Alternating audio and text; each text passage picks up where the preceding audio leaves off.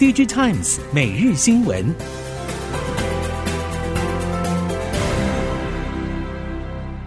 听众朋友您好，欢迎收听 DigiTimes 每日新闻，我是袁长杰，现在为您提供今天科技产业的新闻重点。首先带您看到台积电，台积电预估今年全年 N 三家族营收大约占总营收百分之四到六。半导体供应链表示，原本三奈米的表现可以更好，主要是英特尔调整了平台蓝图时程，对台积电的营收贡献缩小，而且向后递延。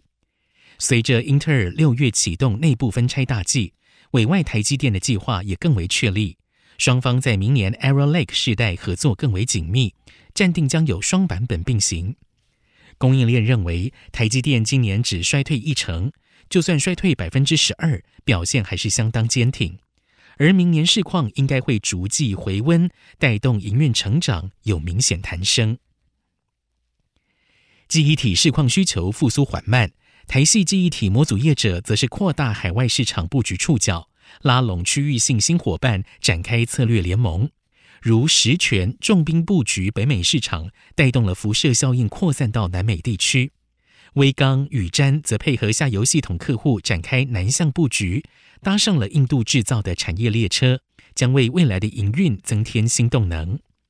威刚董事会通过了现金增资印度子公司，董事长陈立白表示，印度投资额估计大约达到五千万到六千万美元，分别投入德里与清奈两厂，预计明年下半年开始贡献，逐步扩大规模。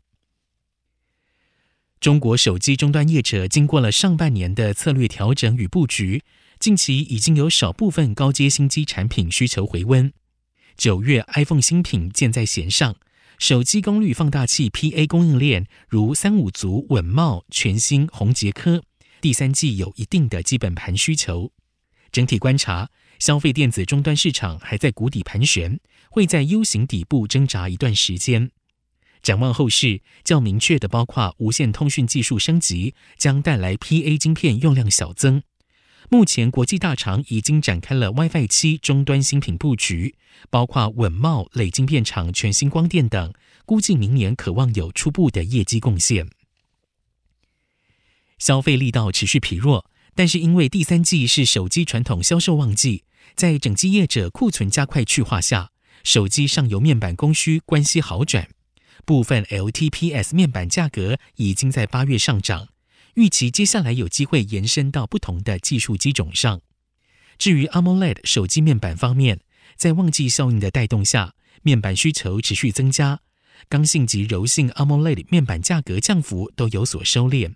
尤其柔性 AMOLED 手机面板在历经几个月的降价之后，价格可望在第三季趋于平稳。此外，有部分面板厂也希望能够调涨价格。南韩面板大厂乐金显示器位于广州的八点五代 LCD 工厂，有一半产能处于停产状态，同时也对外求售。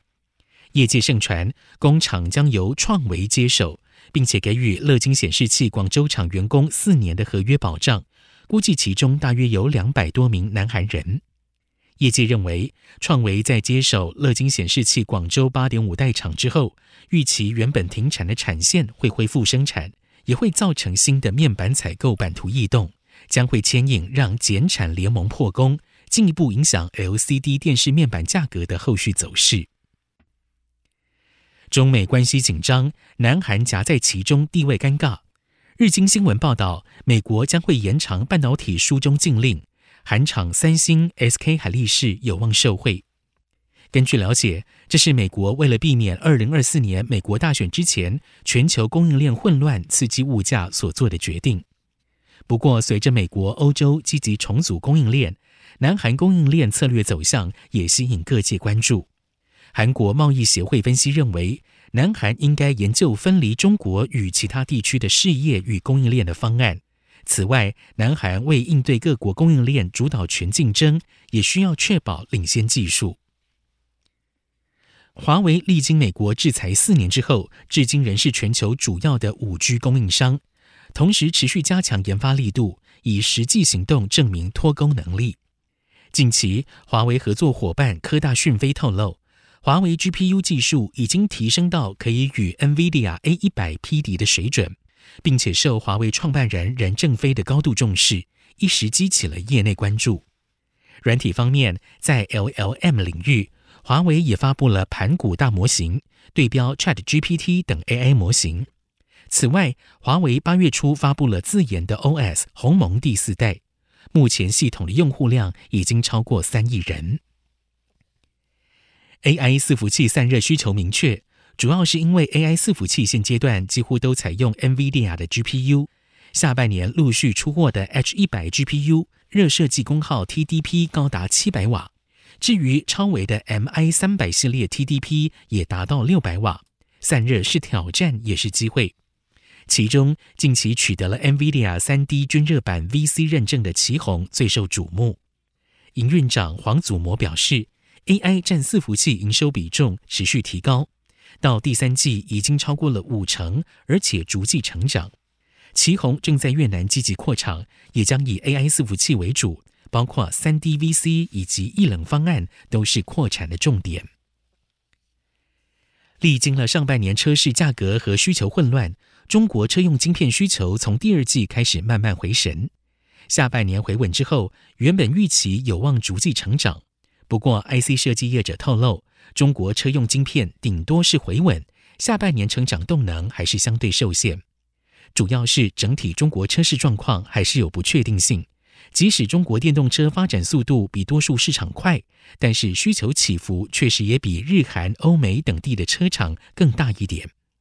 相关业者认为，中国车用晶片可能要等到明年才会有比较明确的成长表现。今年下半年开始，台湾汽车产业都传出了好消息，不仅前景展望趋于乐观，甚至对明年上半年也都正面期待。事实上，车用晶片目前小部分车款或零组件仍有短缺，相关供应链业者表示，相比于晶片短缺，满手订单才是目前的问题所在，算是甜蜜的负担。台湾车用供应链业者表示，今年下半年看车购车的消费者明显变多，疫情期间的需求动能开始回补。目前许多车型订单满手，其中油电混合车的缺车问题最为明显。恩智浦在车用电子领域的领先地位，正随着整个汽车产业的典范转移持续扩大。恩智浦车用事业部全球行销总监 Brian Carlson 表示，软体定义汽车 SDV 的大趋势已经确立，SDV 对汽车产业会带来巨大的颠覆。Brian Carlson 预估，最快在2026到2027年之间，SDV 就会成为汽车市场的主流。这也意味着车厂和一级供应商与半导体业者之间的合作必须更加紧密。汽车供应链已经不再是过往的线性结构，各个合作伙伴在同一个平台上相互紧密合作才是新的主流趋势。最后带你来看到，台湾钙钛矿研发及产业联盟理事长陈来柱表示，台湾在第三代太阳能钙钛矿 PSC 拥有弯道超车的潜力。陈来柱表示，这主要是因为竞争力奠基于半导体、太阳能以及面板产业。台湾汇集了优势于一身，更是地缘政治下各国青睐的合作伙伴，使得 PSC 成为了台湾太阳能弯道超车的新契机。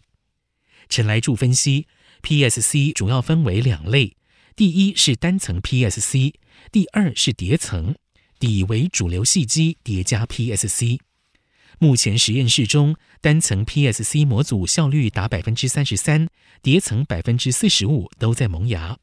他认为，单层叠层可望依序阶段性发展，持续渗透各种不同的应用市场。